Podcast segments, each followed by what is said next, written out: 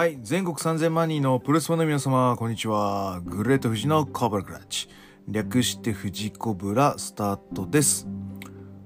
あの猫師さんと清治さんがツイッターをあのやめられたということで。はいあの賑やかなタイムラインがねあの寂しくなりますね。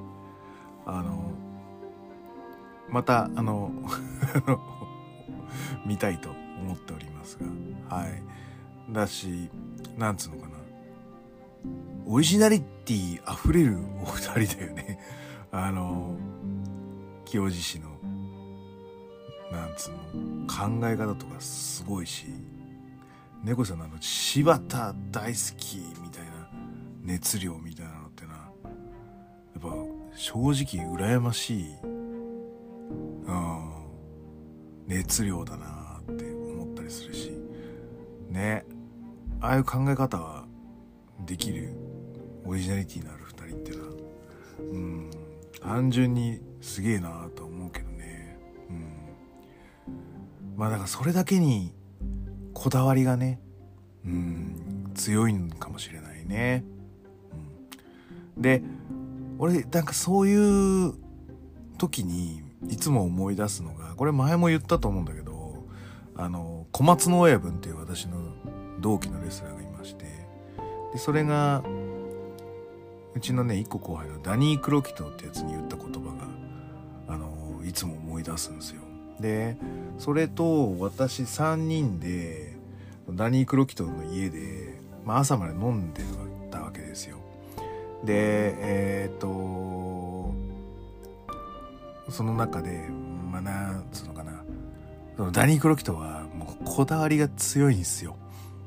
まあ、あれはこうだから好きじゃないとかこれはこうじゃないから良くないみたいなのが、あのー、結構こだわりが強いんですね。ここはこうでなきゃみたいなのがあるんですけど、その時に、あのー、この小松の親分とダニー・クロキトっていうのはいつもつるんでて、で、うん、なんかいつも遊んでるんだけど、まあ、その時だけちょっとな、お前って言って説教を始めるわけですよ、小松の親分が。ね。あのー、いいかと。あのお前は、それ、その、考え方を曲げないことが美学だと思ってるらしいけどそれってすごく危険なんだぞって言われててお前は例えるなら鉄だと曲がらないことが美学だと思ってるかもしれないけど鉄も曲がるんだと。雨風が吹いたり大きな力の衝撃があったら鉄は曲がるんだと。で曲がった後元に戻そうとしても決して元の姿には戻らないんだと。鉄っていうのはまあ針金とかで例えると分かりやすいんだけど一回曲げてねぐちゃぐちゃにしてもう一回伸ばしたとしてもそこら中にその曲げた跡っていうのが傷跡という形で残ってしまうんだとそれをいびつだと許せないと感じてる自分はもう二度と自分を許せなくなるとでもそれって考え方がもったいないよねと。で例えるならば柳。柳っていうのはもう木でこうブラーンとぶら下がってるような木だよと。で風が吹けばビュンビュンビュンビュン動いていくようなそういう木です。でえっ、ー、とただあの普通の木のように大きな台風が来たから折れるとかそういうのっていうのが非常に少ないんだよそれはなぜかっていうとやっぱりこうしなやかだからあっちの風に揺らされてこっちの風に揺らされてその時々で立ち位置やポジションは変わるのかもしれないけど結局は元に戻るんだよ、うん、見た目ねちょっと変わってるかもしれないけど最終的なポジションっていうのは柳は変わらないんですよ。鉄は曲がって元に戻ってもいびつな鉄だけど柳は柳なんだ。だからお前は正しい考え方を本当に最後まで貫き通したいのであればその途中の過程で立ち位置が変わったり何かにしたりすることってどうでもよくね？鉄になるな柳になるだと。いう、あの説教ですね。夜中の2時半とか3時半にですね、酒飲みながら言うわけですよ。なんだこいつと思いながらはぁと思いながら。で、まあ、それをね、理解したかどうかは、ダニー・クロキとはわかりませんが、あの、うん、大人になっていくわけですよ、そうやって。我々は。だからね、でも俺結構、うん、その考え方は好きで、だ結局、俺が何が言いたかったかっていうと、手のひら狂うって大事ってこと。えこね、あんだけ嫌いとか思ってたやつもいい試合すれば、おお、面白いじゃんって手のひら返して、うん、応援すればいいんですよ。こいつじゃなきゃ、俺は稲村じゃなきゃ嫌だと。稲村欠場したノアはちょっとつまらないと思ってるかもしれないけど、N1 面白いじゃん。手のひら狂うが大事ってこと。ね。で、あの、レスリーユニバースもさ、ログインしてもさ、なんだよこれって、前なんか見てた N1 の決勝もなんかないじゃないか。もうそんなんじゃ、なんかもう今後見る気失せるよと思いながら思ってたんですけど、クニーさんに教えられて。今あれみたいですね。あの、0円ってあの、絵柄のバナー経由じゃないと新しいサイトにたどり着けないような仕様になってる感じっぽいですね。普通にログインしても、だからあの、N1 グランプリは20日までしか見れないんですよ。で、その0円のやつクリックして、なんか経由したりすると、急にまたトップページのあれが、今は、だからあれ、山下美優のアップが出るのかな。で、そこ経由で行くと、26日のやつと3日のやつが見れたということで、はい。あのー、もう一回見ましたので あの、えー、今日は N1 決勝戦のレビューとさせていただこうと思います。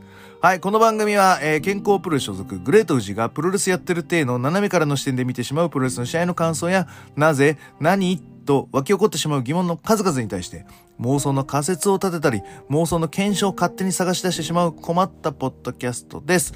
えー、そんな今日のコーナーは、えー、10月3日、えー、N1 ビクトリー決勝戦のレビューとなります。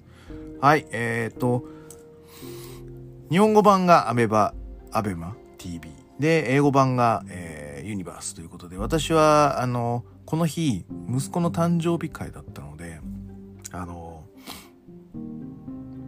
自分の部屋で、つけっぱなしにして、で、え、ー、と、なんか途中途中ちょっとこう、チラッチラッと見てくっていうぐらいしかできなくて、あの、今、いつもの休日はちょっとリビングに置いて、あの、ちょっとこう、目の片隅に置いたりして、あの、監視しながら見れたんですけど、まあ、息子の誕生日会なんで、あの、嫁のねご家族も来てるのでさすがにちょっとそれはできないのでちょっとあの隔離してでながら見てて。いう格好でみんな見ながらで、えーと、昨日ちょっと主要なやつだけちょっと見直してあのー、レビューをさせていただきます。はい。ちょっとアンダーとか間のカードはちょっと流し見なのでごめんなさい。ちょっとレビューは割愛させていただきます。はい、えーと、まずは、えー、A ブロックの、えーと、覇者は清宮となります。で、最後、あのー、えー、武藤と、えー、30分引き分けドローをして、えー、決勝に進んだという形になってます。ここはドローなんだねっていうところで、なんかまあだからストーリー的にはフックがあるなというところで、さらに確かにでもさらにそれで、これ清宮勝ってチャンピオンになって武藤を迎え撃つってなると武道館はありやなという印象のまま、えー、とこのステージには登ってきている格好です。で、えっ、ー、と、片や剣王は、えー、家臣に、まあ足元救われたりしながらも、最後モッチをしっかり倒し、えー、勝ち上がってきたと。ここは結構、なんつうの、カオスな感じだったので、意外でしたね。俺は実はモッチーかなと思ってまして。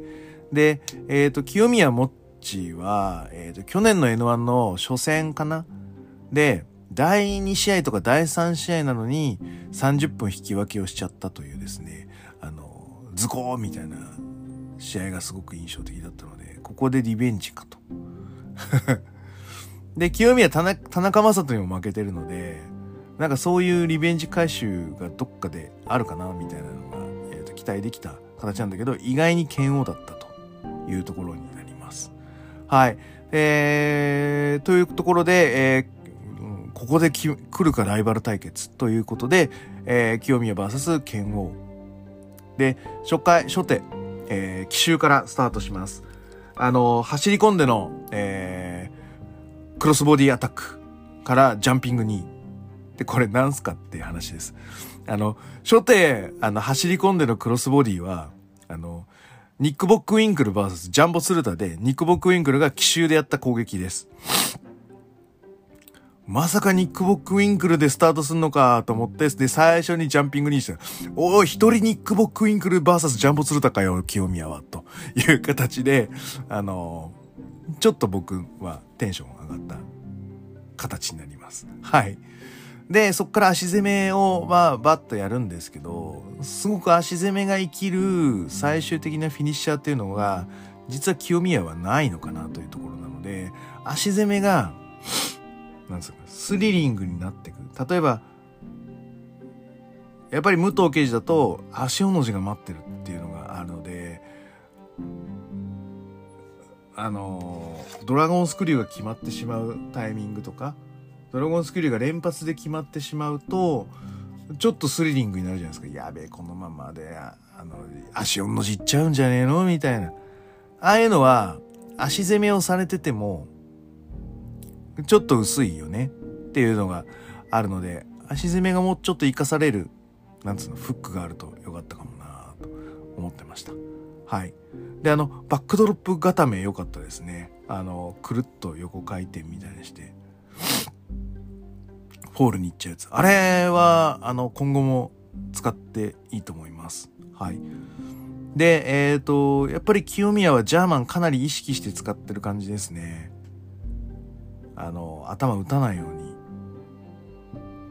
すげえ工夫しながらというか、すげえ、なんつうの、やりづらそうってフォームを変えてる途中だと思うんで、すごくなんか、なんかやってる感がすごいです。はい。フォームに関しては。はい。うん。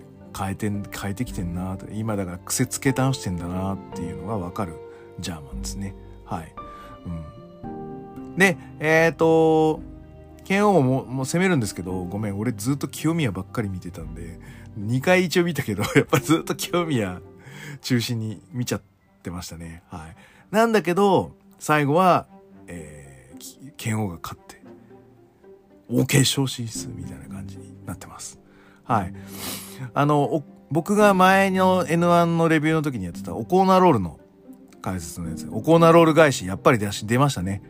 後転して返すパターン。横回転、横回、うん、横回転して返すパターンとかあるんですけど、その、あの、後転して返すパターンの、えー、オコーナーロール返しですね。はい。うん。出ましたね。フレア戦とかでよく見ます。はい。あとダニエル・ブライアン。はい、あ彼が、ヒール系かなとかやってる時に結構出たりしますし、ザック・セイバージュニアウィル・オスペリの時も、あの、結局これ、ここから、あの、ヨーロピアンクラッチを好転して、オコーナーロールもしくはオコーナーブリッジにしていくっていう、あのネタがあるので、こういう、こう、返し返しみたいなのっていうのは、やっぱりそのスリリングな展開を生み出すことになると思うので非常にいいチョイスになると思います。まあおそらく清宮アイデアだと思うんですけどね。はい。えっ、ー、と、すごく失礼な言い方で申し訳ないんだけど、清宮が負けたのが剣王でよかったよねっていう思いです。じゃ、じゃ、あれ以外で負けちゃうと、またなんかわかんないとか戻りっていうのがあるんですけど、まあライバルだから、もう剣王とかは勝ったり負けたりするから、うん、しのぎを削る。負けたから価値が下がるとかそういうんじゃなくてもう勝ったり負けたりするしのぎを削る関係になってるから剣王と清宮は。うん。またどっかで仕返しができると。いう前提での負けになってるのでうん良かったかなと思います。はい。あの一番落ちない負け方だったんじゃないかなと思いました。はい。えーとあと船木中島。はいあの戦慄の顔面掟破りの顔面キックによりまして決勝進出の船木。はい。ノーセール。ノー ノー表情。はいの船木。あのね秋年のすごい攻めに対しても顔色一つ変えずに。悪いことだぞ。攻めていく。最強。だって痛がんねえんだもん。最強だよね。船木。まあでもなんつうのかな。まあいいや。まあ船木ならしょうがねえやって思っちゃう自分もいるのがちょっとあれですよね。あれよくないですよね。うん。だし、えっ、ー、と、長島。ここはベストバウト揃いの C ブロック。C ブロックは全部ベストバウトじゃないですかやっぱり。うん。と、あの、僕、あの、プゴトの、あの、なんだっけ、ベストバウトマッチですね、N1 の。あれにも投票しましたよ。うん。だ、だし、やっぱ MVP は田中将人です。この N1 グランプリ。もう先に言っときます。もう決勝とか準決決勝あるけど、この N1 ビクトリーのリーグ戦の MVP は田中将人です。うん。まあだから、強いて言うなれば優勝者があって、が MVP としてとしても、主勲章ですね。それに準ずる活躍をした。っていうぐらい、やっぱ田中将人の存在は大きかったし、中島克彦にも勝ってるし。ね桜庭とは名勝負の30分時間切りをしたし鈴木小太郎にはあのこかされたけどなんつうのかな。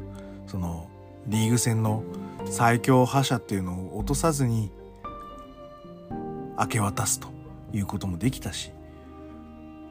いやもう完璧でしたね。はい役割としては。というすごい人たち、桜庭をね、含めて、すごい人たちの中で勝ち上がってきた中島克彦の、あ、まあそういうことを言えば船木も藤田がいて、北宮がいての中で、うん、あの、無表情で勝ち上がっていくという、そういう、えー、対決になります。で、やっぱり蹴りだよね。両方ともレガース使ってくるまあギアを装着してるのであの蹴りをしたいとした攻めというのがまあフォーカスポイントになるかなと。でえっ、ー、とスタンドの組手の船木の圧っていうのがやっぱりすげえな。うん。四つに構えつつも半身になったりとか、あの、自分だけ有利なポジションになろうとする、えー、船木の、えー、スタンドの組み手圧っていうのは素晴らしい。あと、えー、上になっていく船木から、まあ、あの、コブラクラッチから、まあ、いわゆる、えー、ボルトンスリーパーというですね、はい、あの、流れに、腕一、コブラクラッチのように、あ、なんつうの、アナコンダバイスみたいな感じに なっている手に、あ相手の腕に、この、コブラクラッチのこの、巻いてある方の腕の中に自分の腕をこう通して、そこがちょうど頸動脈に当たるんですね。で、そこで頸動脈を締めていくというですね、はい、ボルトンスリーパー狙いをする船木。はい。こういうのは。あの、桜庭もそれ得意なんで。で、桜庭は動画では、このコブラクラッチみたいな間に手を入れるときに、あの、普通じゃやっぱりちょっとこう、狭いじゃないですか。狭いで入れづらいので手刀にしてぶち込んでからグーを握って頸動脈を締めると。まあこういう動画解説もあるぐらい、えっ、ー、と MMA の中ではこのボルトンの流れっていうのは結構、なんつうのか、メジャーな展開になってるんでしょうね。プロレスだと結構珍しいのかな。うん。っていう感じですね。はい。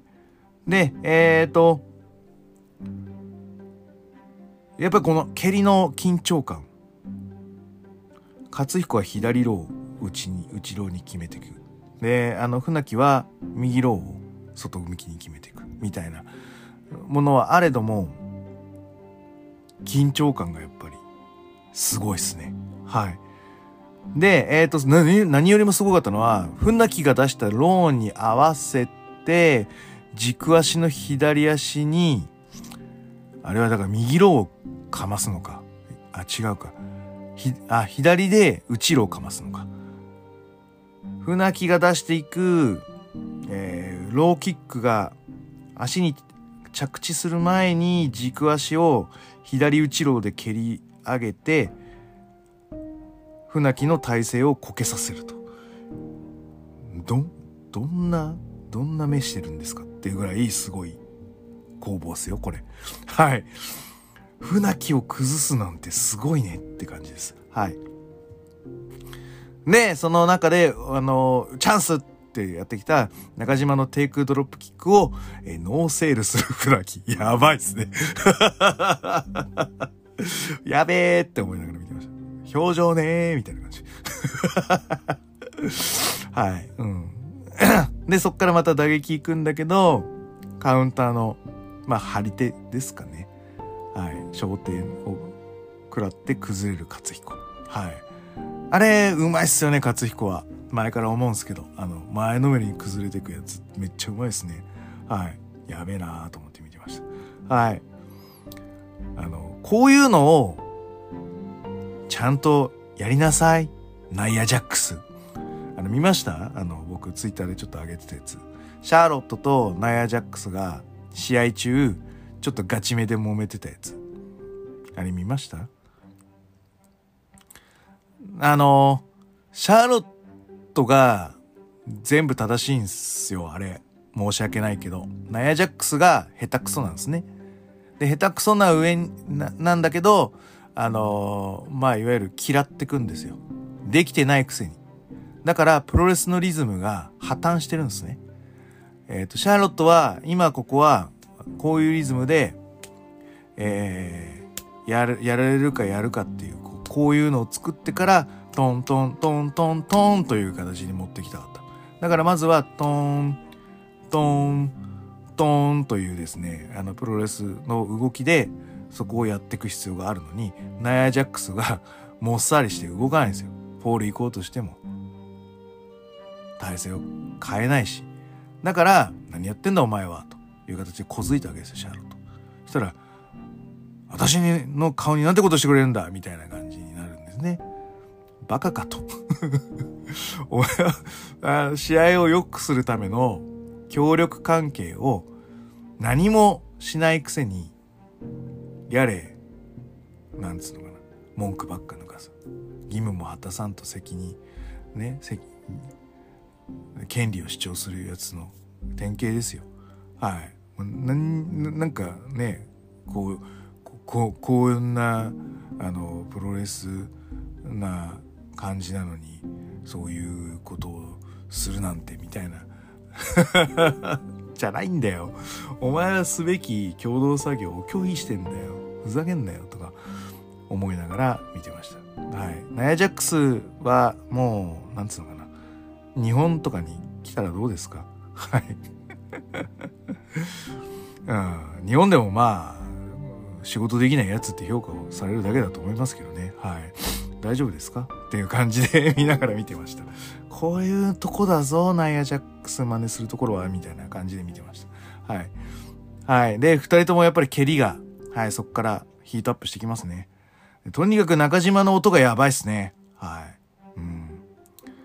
で、えっ、ー、と、船木が優勢になっていくところを、カウンターのまあ、画面ハイみたいなので、あのー、ちょっと脳震盪起こしちゃった、みたいな船木の感じですね。ちょっと浅いですね。はい。その間にバーティカルスパイクを決めて、中島克彦の勝利となっております。はい。えー、決勝です。ね。えー、B ブロックの覇者剣王 VS、えー、C ブロック覇者中島克彦混合対決となってます。前回は、えー、N1 ビクトリーの、えー、初日名古屋のメインですね。はい。えっ、ー、と、さっき言った、あの、第3試合ぐらいで清宮とモッチーが、あの引き分けしちゃって、おいおい、どうすんだよ、この混合対決。並び立たないから絶対引き分けだと思ったのに、こんな第3試合で引き分けになっちゃったら、どっちか勝つしかないじゃんって言って、で、ダイヤモンドボムで、混合対決を中島が制したわけです。っていう試合ぶりですね。その前にやったナショナル王座のこの剣王勝彦戦がめちゃめちゃ良かったんですね。だから、その次にやったやつはそこには届かなかったけど、うん。まあなんつうのかな。ヒリヒリした勝負は常に展開するよという、こう安定したブランドになってます。で、えっ、ー、と、勝彦も剣王もノアジュニアからの、まあいわゆるアップ組という形になってるので、まあなんて言うんだろう。剣王は中島克彦の背中を追いかけてる節があるし、そんな剣王に、が今トップになった金剛を、まあ今中島克彦が、なんつうのかな、リスペクトを持って支えてる。まあこういう関係の戦いになってるのかな。はい。えっ、ー、と、ナショナルのすごかったポイントっていうのはちょっと後でまた言います。はい。で、えっ、ー、と、とにかく、まあこの二人もそうなんですが、あの、1回戦同様蹴り合いが続きます。サッカーボールキックの蹴り合いとかね。はい。で、場外でも同じく、えー、同じ分だけやり返すみたいな展開。足蹴りの足攻めみたいなのもやり合っていく感じ。で、エルボーも負けない、負けずにやっていく。バチコン、バチコンみたいな感じの入れ方を。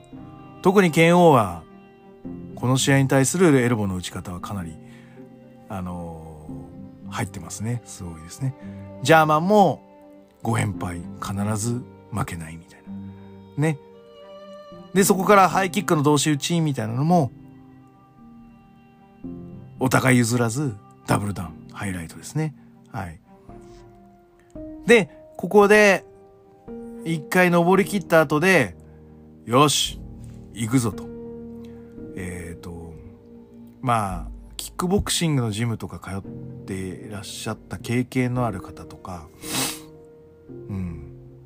まあ、実際プロレスやったことのある人 どんだけいいんだよは、あの、ご存知かもしれないんですけど、ミドルキックを連発するのは、かなりスタミナを使います。あの、エルボーのこういう打ち合いよりも、あの、体全身のバネを使って、あの上の方に蹴り上げていくミドルなのでだいぶ体のスタミナをロスしますミドルキックの連発というのは。なのでえっ、ー、となんつうのかな頭ちょっとぶちこんぶち食らっちゃうとかあのそういうのがあるとちょっとリズムが崩れたら息が乱れるんですね。そうするとなんかそのミドルキックでそのチョップ合戦みたいなことをやろうとするものってかなり高度なんですね。で、ナショナルの王座戦、去年の8月でやった王座戦は、それを見事にやってのけたんですね。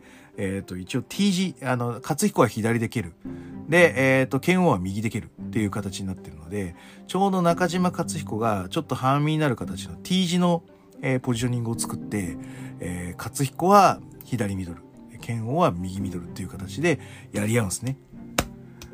これをすることによってミドルキックなのにチョップ合戦のようなリズムを醸し出す作り出すえー、って俺はもう衝撃を受けたわけです。これがまたこのハイキックの同士打ちの後お互いスタミナも2回戦目で、えー、ロスり切ってる。この擦り切れたカスカスのスタミナの中でやり合うぞっていう形でやり合うわけですよ。これがね、またね、もう尊敬に値する。このタイミング、このスタミナ切れの中で、この攻防をすることに対する、えー、リスペクトっていうのはないっすよ。はい。素晴らしい。はい。で、最後は張り手で、よろけた剣王に対して、また、あの、去年と同様、ダイヤモンドボムを使い、中島和彦が見事剣王を下し、N1 ビクトリーの優勝者となりました。はい。というとこで、えー、次は、もう、だって今週末、丸藤になるってことでいいんすよね。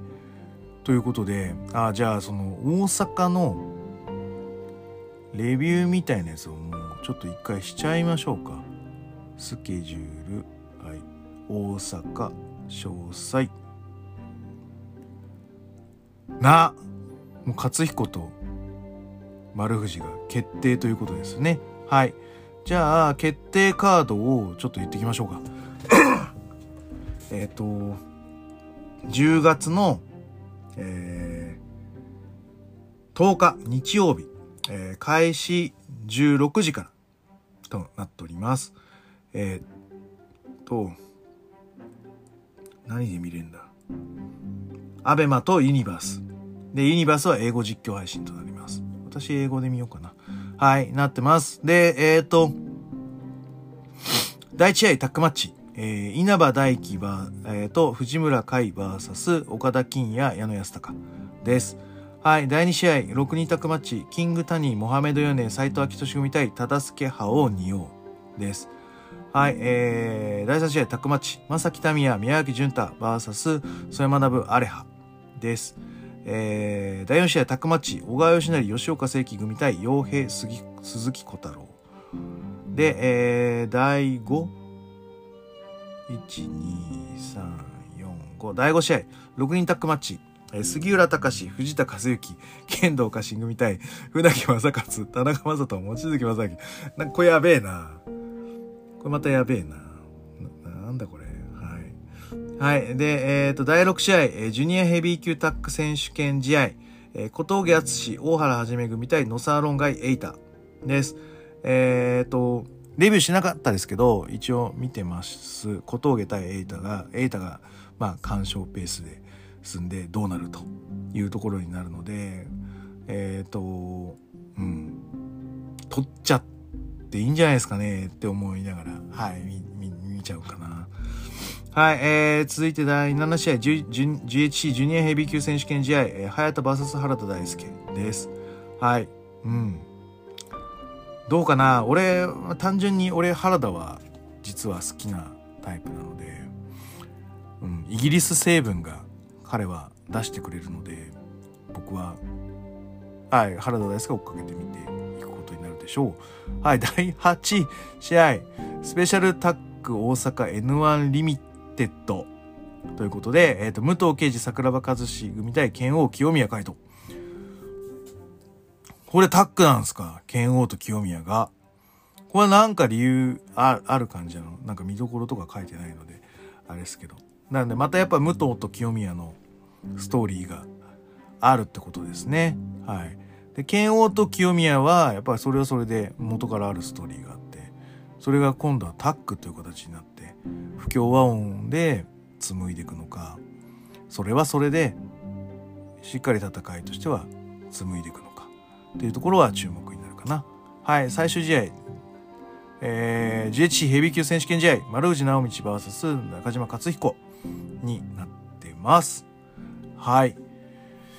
えー、どうだろう。過去の対戦成績とかごめんちょっとよくわからないので。あれなんですけどもどうかな？どうかな？丸藤。元旦中島克彦が来てなんつうのかな？やり合うとすええー、な武藤はないよね。武道館。でも武武道館のネームバリュー塩崎と武藤レベルっていう形になると、まあ、武藤勝彦だとまあ同等クラスになってくるって形になるんだけどそれ以外だとやっぱ藤田中島はまあ確かにあり。だよね。うん、で中島と船木やっちゃったしだからやっぱ藤田が上がっこのうちで回すんだったら藤田が上がってくるかで丸藤丸藤が残ったとしてもそうするとカードが弱えんだよな。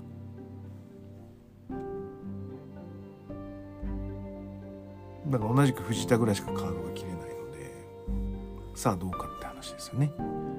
だからやっぱ勝彦が勝って